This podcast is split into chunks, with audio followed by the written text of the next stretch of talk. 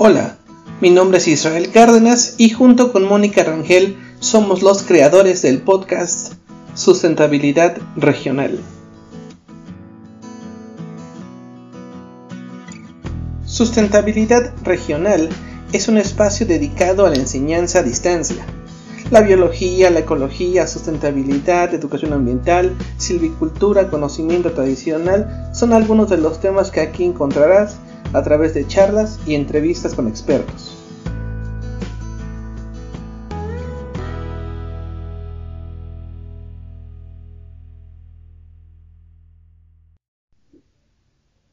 Hola, ¿qué tal? Vamos a continuar con el tema de la relación de la sociedad mexicana y el medio ambiente en esta segunda parte. En la primera parte platicábamos ya sobre los procesos revolucionarios, postrevolucionarios y acabamos incluso en la década de los 40 y terminábamos en los 50 con el auge del campo mexicano y en este caso aprovechando la Segunda Guerra Mundial. Así que vamos a continuar. Pues como ven, eh, esas condiciones permitieron, como les platiqué en la emisión anterior, este tema del famoso milagro mexicano. Es decir, por fin estamos generando un campo productivo, recursos, dineros, y vamos a aprovechar, se supone que esto, para la generación de carreteras, escuelas, hospitales, esa es la menos la intención. Si avanzamos nuestra presentación y la, la colocamos en la diapositiva número 19, les pongo un punto que es un punto crucial, de acuerdo a varios historiadores económicos eh, en ese sentido. 1965 es el comienzo del problema en nuestro país. ¿Por qué? Porque es la primera vez que la, bueno, digamos en esos años, empieza a irnos eh, complicado en la siguiente relación. Como les platiqué en la emisión anterior, es muy importante tratar de mantener la producción al mismo, al mismo ritmo del crecimiento de la población. Es decir, tú tienes que ir aumentando tu producción más o menos en la misma tasa de crecimiento que crece tu población, porque si no, pues como alimentas a esas nuevas bocas, por decirlo así. En ese sentido, nuestro país en 1965 comenzó a tener una producción más baja de lo que crecía su población y por lo tanto tenemos que importar más de lo que tenemos que exportar. Entonces ahí ese punto de quiebre es 1965 y ya nos hemos vuelto a recuperar. También en la página, en la diapositiva número 12, les expreso esta circunstancia de que también en estos años comenzó a haber una diferenciación muy clara entre un México norteño y un México sureño, entre comillas. Ahí está el mapa, digamos, en ese sentido. El norte empieza a producir tanto agrícola como en términos ganaderos y ahora en términos industriales, y en cambio el sur se empieza a rezagar por diferentes circunstancias.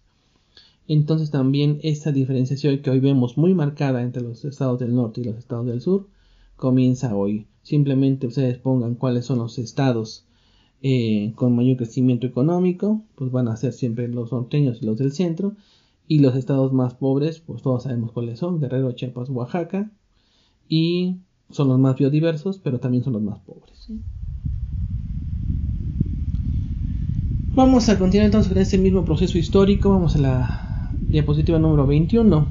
En esta diapositiva trato de explicarles un punto ahí muy interesante. Durante muchos años operó prácticamente desde los 40 hasta, finales de los hasta mediados de los 80 la Comisión Nacional de Desmonte. Imagínense qué nombrecito tenía.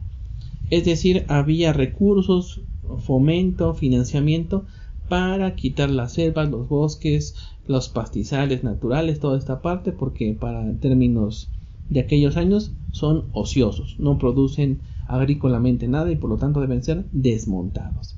Dice ahí el maestro Toledo en su libro del 92, dice, el Programa Nacional de Ganaderización y Comisión Nacional de Desmontes otorgaron subsidios a los grupos campesinos solicitantes de tierras para financiar la remoción de bosques. Los impactos de esas políticas fueron tales que al cabo de una década el 80% de las selvas húmedas que originalmente existían en México habían desaparecido. Repito, el 80% de las selvas húmedas que originalmente existían en México habían desaparecido, de acuerdo al buen Toledo y su investigación. Entonces, pues vean, ¿no? Cómo esta comisión pues fue realmente horrendo en términos ambientales. Y esas son las razones de por qué estamos como estamos. Si avanzamos varios años en este crecimiento económico, en este proceso histórico social en nuestro país, nos situamos años más adelante, ¿no? vamos a situarnos en los 70 por ahí, hacia finales de los, en la, década de los 60 y 70 Vamos a ponernos ahí nuestra mente. Estamos hablando de la positiva número 22. En ese sentido, eh, había como varias leyendas de aquellos años. Uno, esta idea de que México es el cuerno de la abundancia. No ustedes conocen ese mito, sino les invito a que lo busquen por internet. El cuerno de la abundancia era un regalo que los dioses dieron a los humanos, donde pues se producía de forma ilimitada todo tipo de alimentos. Entonces eso pensaban que México tenía esa forma y que era un pues un, un Edén, ¿no? que podía producir lo que fuera algunos puntos que se pensaban en aquella época, la naturaleza provee ilimitadamente. Ya sabemos que no es cierto, pero me refiero que en aquella época, al menos en todos ciertos sectores, se creía que esto era viable. Eh, México, como les platicaba, se suponía que tenía el cuerno de la abundancia y que era en ese sentido similar en su forma. Y que bueno, el deterioro ambiental es el costo del crecimiento económico. Es decir, si estamos dañando las selvas, pero es lo necesario, ¿no? Es importante para que esto siga económicamente viable. En el número 23 les pongo ahí una pregunta que dice, ¿y los buenos, no? Que no existía gente interesada, ¿ok? Sí, sí la había. Empezaba a generarse, ¿se acuerdan? Las primeras teorías ecológicas, el conocimiento de la biodiversidad empezaba en aumento en aquellos años 60. Las primeras personas que iban a estudiar al extranjero, ¿no? Iban trayendo de otros lugares pues este tipo de ideas de la conservación y de la protección ambiental, ¿no? Por ejemplo, eh, José Sarucán, imagen central de la ecología en nuestro país, pues en aquellos años platicaba, pues regresaba, eh, iba acabando sus estudios de maestría, empezaba a buscar alguna idea de hacer un doctorado en Inglaterra, en Gales, si no mal recuerdo, y la sociedad, por ejemplo, botánica de nuestro país, pues apenas eran unos 20 compas, 20 amigos que se reunían por allá por el Monumento de la Revolución en una pequeña casa, ¿no? Ese es el tipo de, de preocupaciones ambientales de, oigan, miren, están dañando esto, hay que revisar aquella zona, etcétera, etcétera. Fue, fue creciendo poco a poco, pero lo que quiero decir es que fue creciendo desde las entidades académicas, básicamente, ¿no? La sociedad civil muy poco interés en aquellos momentos en términos de la conservación ambiental. Algunos puntos en la 24 les platico sobre los temas ambientales.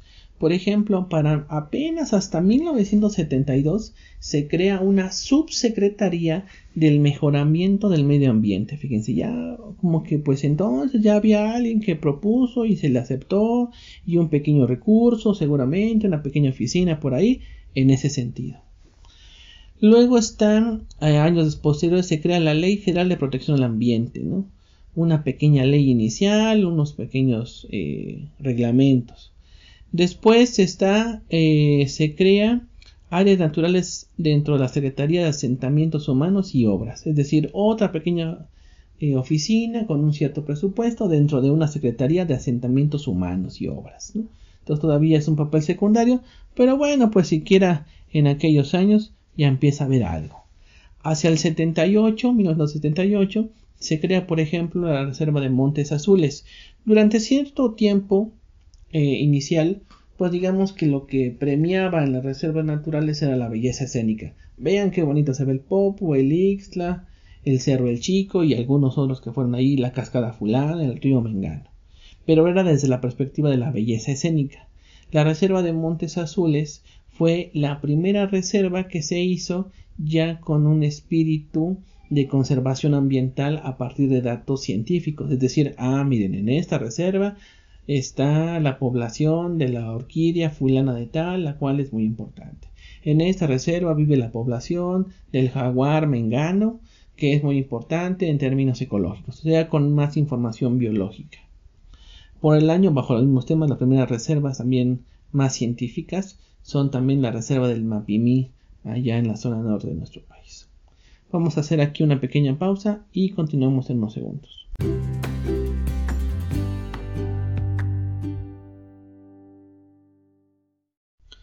Regresando de la pausa, entonces vamos a continuar con esta visión tan interesante del proceso histórico y estamos como en la parte ambiental. Si nos citamos en la diapositiva número 25, les platico cómo está colocado otros años eh, consecuentes en la década de los 80, cuando yo nací, en términos ambientales. Eso es muy importante. Hacia 1980 empiezan las primeras asociaciones civiles con temas ambientalistas para ir teniendo como cierta presión eh, de la sociedad hacia las diferentes acciones. Obviamente acuérdense que aquellos temas pues ya empezaba por supuesto el tema de la contaminación. Fue uno de los primeros temas que más preocupó a la sociedad civil luego luego. Empezó por ejemplo un grupo o dos grupos, la Alianza Ecologista, creo que ya no existe, habría que checarlo, y el grupo de los 100, el cual todavía existe en estos años, eh, formado si no me recuerdo entre ellos por el poeta Homero Dirgis, de esos grupos primeros ambientalistas.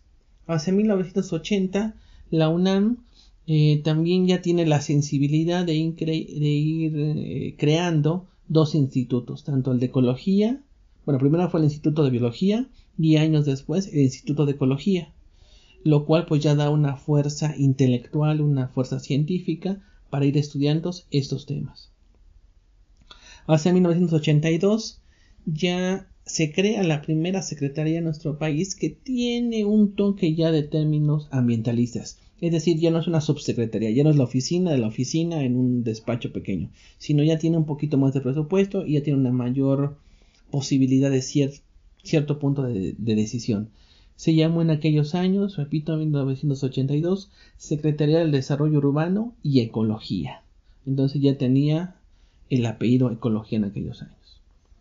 Un avance muy importante digno de mencionar es que en el 87 se crea eh, se elabora y se aprueba la Ley General de Equilibrio Ecológico y Protección Ambiental, conocida como la LEGEPA, la cual es una, una ley modelo, es decir, fue las primeras leyes ambientalistas con protección ambiental en el mundo, eh, que jurídicamente, yo tampoco soy abogado, pero eso platican la gente que sí sabe, y que desde el punto de vista jurídico está muy bien hecha y protege muy bien este punto del ambiente. Ya que le hagamos caso no, ese es, otra, es otro tema, pero lo cierto es que jurídicamente fue una ley muy bien hecha, incluso un modelo para muchos países, eh, esta ley, ¿no? Tan famosa mexicana. Y también hacia el 87, por ejemplo, eh, se crea en la UNAM el primer laboratorio donde ya se empieza a pensar cómo la relación sociedad economía, eh, tiene que ver con el tema ambiental. Se llamó Laboratorio de Manejo Integrado de, Recursos Naturales, un pequeño laboratorio en la Facultad de Ciencias. Entonces ya también empezábamos a ver hacia los 87 este tema de la, ella para entonces desarrollo sustentable un poco, cómo fue generándose. Punto y seguido muy muy muy importante para el manejo de recursos naturales en nuestro país es la creación de Conavio. No voy a leerles todo lo que está puesto en la diapositiva, ustedes lo pueden leer. Conavio fue creado básicamente en marzo de 1992 bajo el eh, gobierno de Carlos Salinas de Gortari y su relación tan estrecha con José Sarucán. Para entonces ya se sabía que iba a haber la cumbre sobre la Tierra en Río de Janeiro y entonces México quería poner pues ser eh, tener un papel muy importante en esta reunión y decir bueno yo voy a crear una comisión es decir una especie como de secretaría alterna donde voy a buscar el tema de la biodiversidad de forma fundamental en ese sentido el 14 de febrero lo pongo ahí en la diapositiva número 27 el 14 de febrero de 1992 se crea esta comisión para el conocimiento y uso sustentable de la biodiversidad en México. Esa secretaría fue un parteaguas en nuestro país. Secretaría, no, perdón. Esta comisión es un parteaguas en el manejo de términos ambientales. Ya tiene que ver la Secretaría de Medio Ambiente, Ganadería, Desarrollo Rural, Desarrollo Social, Economía, Educación Pública, Hacienda, Crédito Público, Relaciones Exteriores. Varios eh, se va articulando en ese sentido. Esta Conavio realmente es un orgullo nacional, es eh, posiblemente la mejor institución o una de las mejores instituciones del mundo en términos del conocimiento de la biodiversidad y ha sido un modelo para también ir replicando en otros países, por ejemplo en Envío en Costa Rica. Pongo ahí en la página 28 esa foto, foto de Conavio, ¿no? donde el presidente Carlos Salinas de Gortari hace pública la creación de Conavio en Yaxchilán, Chiapas, el 14 de febrero de 1992. Ahí está incluso José Sarucán hacia el fondo, se ve de lentes y ahí volteando a ver a, Carlos Salinas. Vamos entonces a analizar un poquito históricamente, como veníamos viendo, los últimos, entre comillas, sexenios, del 94 para acá.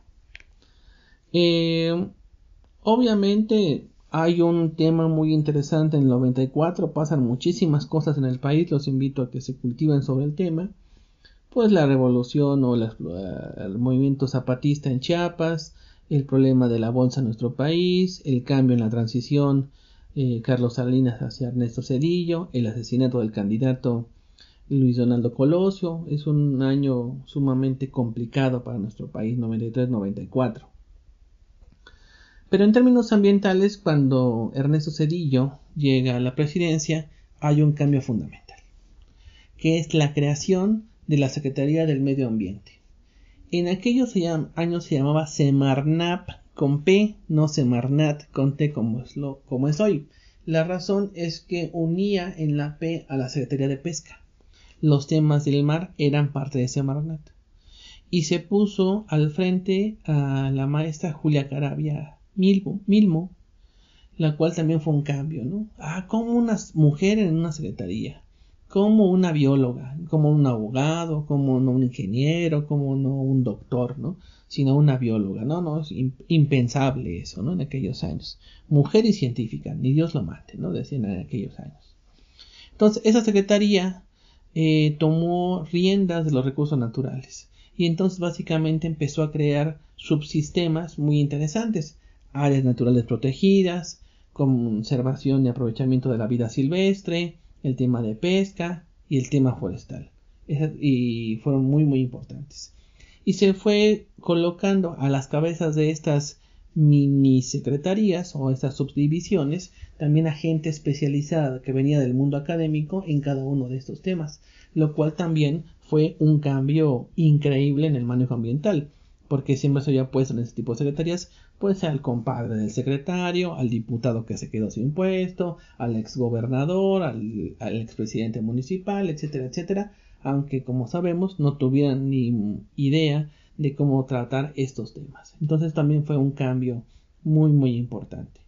Un punto también que tuvo mucho éxito se crearon las unidades de manejo ambiental para la vida silvestre, las llamadas UMAS este, este tipo de predios, este tipo de negocios legales en donde ir comercializando de forma legal pues la biodiversidad. Eh, también se promovió mucho la, el manejo forestal sustentable comunitario y eso también fue un cambio.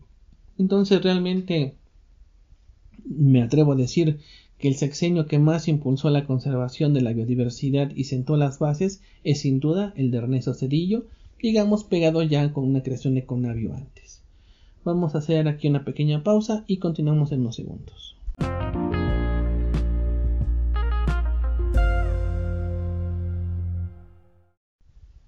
Regresando de la pausa, vamos a continuar entonces con el siguiente presidente. Ya hablábamos que Ernesto Cedillo pues dio un impulso sumamente robusto a la conservación de la biodiversidad y eh, sigue, el sigue el tema, sigue el sexenio de Vicente Fox Quesada. Vicente Fox llegó con un gran impulso, parecido al presidente Andrés Manuel López Obrador actual, llegó con un gran impulso, con un gran respaldo de, la elección, como principio de la alternancia, recuerden que fue el primer presidente no priista que este país tuvo, y creó empezó bien, vamos, en términos ambientales empezó bien porque se iba a crear una supersecretaría a cargo del doctor Sarucán que iba a ver, digamos, los temas ambientales y otros temas alrededor, como grandes eh, sobresecretarías. Sin embargo, esa idea no fue aprobada por, el, por la legislatura en aquellos años y entonces ahí perdió impulso. Después eh, le pidieron al candidato Fox que quitara a Pesca de Semarnat. como parte de esa negociación que se hace política en las elecciones. Él lo aprobó y entonces eh, pesca ya quedó de lado.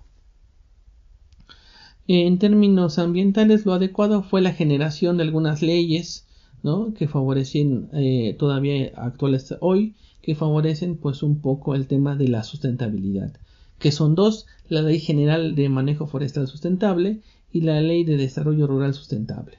Entonces ya ahí estas leyes pues ya tenían este punto de, sustentabilidad dentro de su propio organismo. Digamos en términos eh, relativos, realmente el sexenio de Fox fue regular en términos ambientales, sin embargo venía con un gran envión, un gran impulso el sexenio de eh, Ernesto Cedillo, entonces fue adecuado, digámoslo así, sería mi juicio.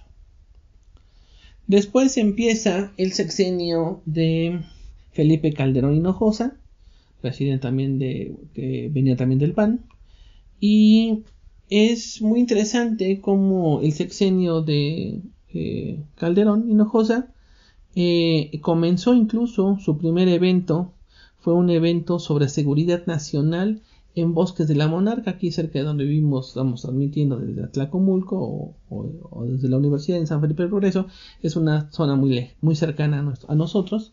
Su primer evento fue ahí y se tomaba en aquellos años que el tema del agua y el tema de bosque iban a ser muy importantes, según él, en aquellos primeros años en su sexenio, como temas de seguridad nacional.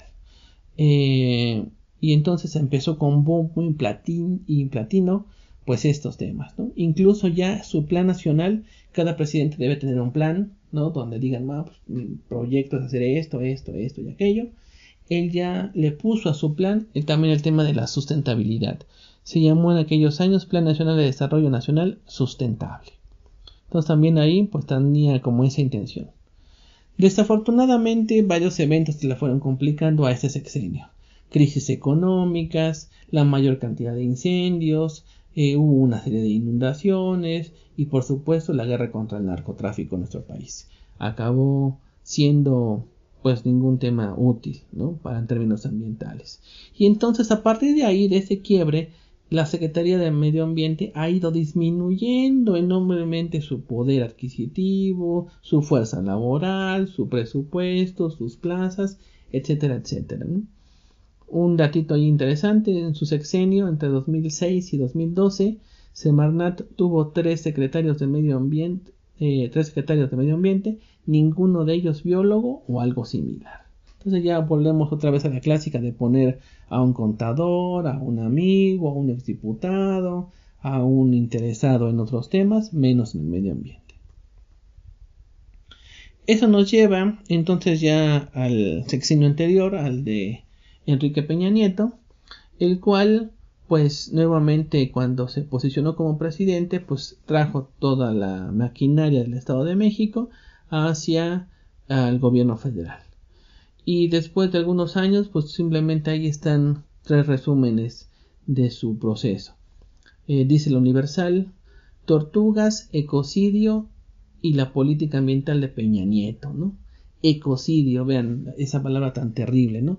Que el ecocidio es como pues un término muy triste para decir que realmente es una devastación ambiental lo que ocurrió. Derrames petroleros, muertos de especies, ecocidios, zonas desprotegidas, son algunos de los casos que dejó atrás el gobierno de Peña Nieto, otra, otro creo que es el periódico Milenio. Greenpeace pone ahí catástrofes, coma, la marca del sexenio de Peña Nieto en materia ambiental. Greenpeace lo cataloga de catastrófico. Desafortunadamente este gobierno de Enrique Peña Nieto fue disminuyendo la carga presupuestal en San Bernard, cerrando plazas, quitando puestos y posiblemente el tema de vaquita marina, por ejemplo, se volvió que es que muy importante y acabó desapareciendo la especie, etcétera, etcétera, etcétera. Realmente fue un tema sumamente abandonado. Si avanzamos entonces ya al sexenio actual, el de Andrés Manuel López Obrador, el tema, el tema ambiental es realmente muy, muy preocupante. Se han cerrado muchísimas plazas en el gobierno federal asociados a esta secretaría, prácticamente se ha disminuido enormemente su presupuesto. Los proyectos más importantes del sexenio, el tren Maya, las presas y las el tren Maya, las refinerías, pues son claramente en contra de un proceso ambiental de protección. ¿no? El tren Maya ha pasado o pasará sin ningún tipo de estudio ambiental, con algo hecho prácticamente sobre las rodillas. Y pues el tema de fomentar el tema petrolero y darle la espalda a, las energías no renovables. Dice ahí el economista, ex titulares de medio ambiente piden a Andrés Manuel López Obrador no desmantelar la política ambiental en México. Fíjense la expresión no desmantelar, ¿no? Si tú quitas a fuerza la Secretaría de Medio Ambiente, pues prácticamente la dejas sin lado. Dice el financiero, eh, también dice por ahí, inicia Tren Maya al margen de la ley ambiental. La ley ambiental ha sido pasada de lado por la decisión de este gobierno de generar un proyecto sobre el Tren Maya, el cual no parece tener ni pies ni cabeza. Y el tema económico, pues realmente es muy complicado. Dice, cita el financiero Andrés Manuel López Obrador, creceremos al 6% o cuidamos el medio ambiente. Como si realmente en esta lógica setentera de que pues o cuidamos el medio ambiente o crecemos económicamente. No se pueden hacer las dos cosas. Ya lo plantea el presidente en aquellos años. Esto fue una cita del 18 de julio de 2019, más o menos, fíjense, hace un año, ¿no? Casualmente. Eso que no teníamos la crisis que vivimos. Pero repito la frase, o crecemos al 6% o cuidemos el medio ambiente. Lo cual nos, nos da ya, una perspectiva de cuál es el tipo de política que se va a generar en este sexenio. Vamos a hacer una pausa y volvemos en unos segundos.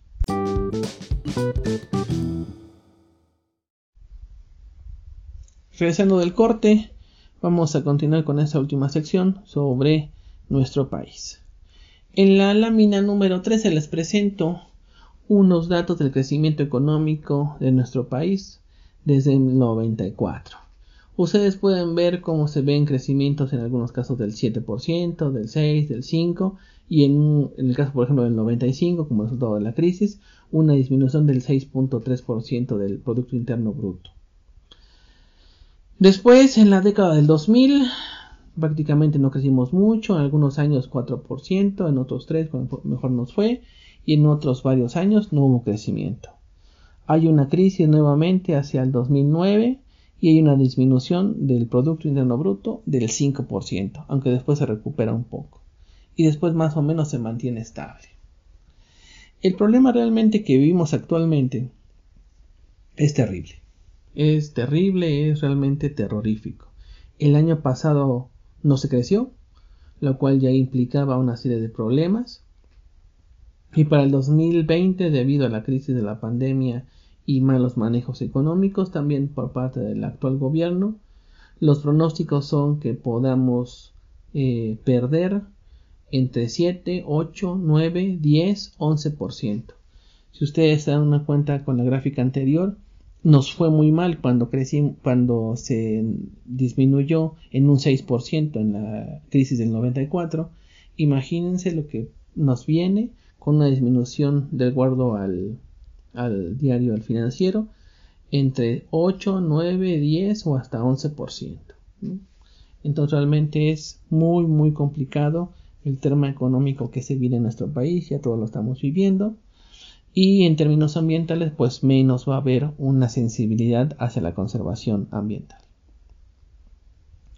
En las diapositivas 36, 37, 38 y 39 les presento una serie de mapas muy interesantes que pueden ustedes también descargar de internet sobre nuestro país. En el 36 se ve, digamos, eh, la vegetación potencial de nuestro país.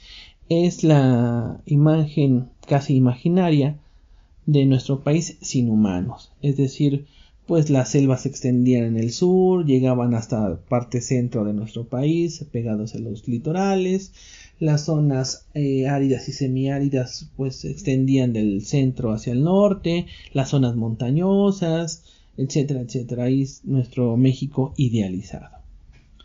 En la 37 se presenta lo que hoy sabemos que tenemos como vegetación primaria, es decir, lo que entre comillas se mantiene conservado. que se mantiene conservado de acuerdo al mapa, pues prácticamente las zonas de muy altas de montañas, porque no las hemos podido tocar mucho, la parte árida y semiárida de nuestro país, porque pues hay muy poca población en ese sentido, y prácticamente la franja de la Sierra Madre Occidental, donde también es muy difícil su acceso, pero lo que es centro-sur de nuestro país, prácticamente transformado. En la diapositiva 38 se ve la vegetación secundaria. Ustedes recuerdan sus clases de ecología, es la vegetación que ha sido transformada, es decir, ya no se encuentran los elementos eh, principales del ecosistema, pero se pueden reconocer algunos por ahí, ¿no? Está en un proceso de sucesión secundaria. Prácticamente toda la península yucateca, prácticamente todo el, el, este, el Pacífico, ¿no? Desde Guerrero, desde Chiapas, Guerrero, eh, eh, pues a los estados del norte pegados a la costa, en toda esta parte transformada, ¿no?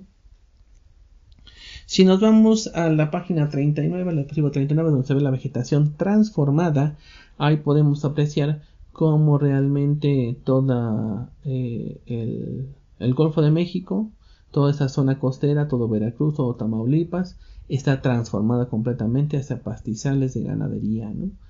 Eh, todo el centro del país, la parte también pegada hacia el norte junto a la costa, todo está iluminado de rosa, ya sea que sean zonas agrícolas pecuarias o de manejo forestal no, natural. En resumen, y ya finalizando esta segunda parte de esta presentación, pues tenemos unos puntitos a señalar. Número 1. Dice, la Revolución Mexicana y el posterior reparto de tierras es el elemento político social más importante en el manejo de los recursos naturales en los últimos años. Efectivamente, este punto revolucionario del reparto de tierras nos ha llevado a las consecuencias de la situación ambiental actual, si me permiten, de la crisis ambiental actual. 2. El crecimiento de la frontera agrícola y ganadera ha sido el factor más decisivo en la transformación del cambio de uso del suelo. Absolutamente, ¿no? Realmente hemos crecido la frontera agrícola y ganadera a un ritmo eh, incontrolable y entonces pues realmente los niveles de deforestación son altísimos por esta razón. La creación de Conavio y Semarnap con son las instituciones más importantes en, la materia, en materia ambiental. Efectivamente, en aquellos años 90 estas dos instituciones pues dan pie a parte del manejo ambiental que hoy tenemos también desde la parte positiva. La ley LEGEPA es una de las leyes mejor diseñadas en materia ambiental. También fue un orgullo para nuestro país, pues esta circunstancia. Eh, quinto punto, el sexenio de Ernesto Cedillo fue un parteaguas en el manejo ambiental de nuestro país, eso es más que claro, como ya le platiqué, y ya di las razones. La creación de instituciones, el fortalecimiento de estas, etc. El punto 6, uno de los más tristes. En los últimos dos sexenios, el tema ambiental, en el anterior y en el actual, el tema ambiental, en el mejor de los casos, está siendo relegado a un tercer escenario. En el mejor de los casos, sino es que simplemente no está siendo ni siquiera tomado en cuenta. Y el punto 7 y último, existe un constante y preocupante debilitamiento del aparato burocrático de Semarnat. Es decir, se cierran plazas eh, y cada vez hay menos personas dedicadas realmente al tema ambiental dentro de la misma Semarnat. Se, quitaron plazas, por ejemplo, de gente que hacía guardabosques, personas que hacían el tema de Profepa de protección ambiental, el tema de seguridad, todo ese tema se ha ido desmantelando y hoy tenemos prácticamente muy pocas personas, por ejemplo, trabajando en el área de eh, áreas naturales protegidas, que no tienen en muchos casos ni siquiera para los gastos continuos de la Secretaría. Entonces realmente es un tema muy complicado que vivimos actualmente y que seguramente tendrá repercusiones negativas sobre el manejo ambiental de los próximos años. Hasta aquí entonces esta emisión. Muchas gracias. Nos vemos en la próxima. Sustentabilidad Regional te agradece el escucharnos. Síguenos en Facebook como Sustentabilidad Regional. Visita nuestra página web cites.google.com diagonal edu.mx diagonal socioecosistemas. Y recuerda, para lograr la sustentabilidad es necesario recordar que los humanos somos parte del ecosistema. Hasta la próxima.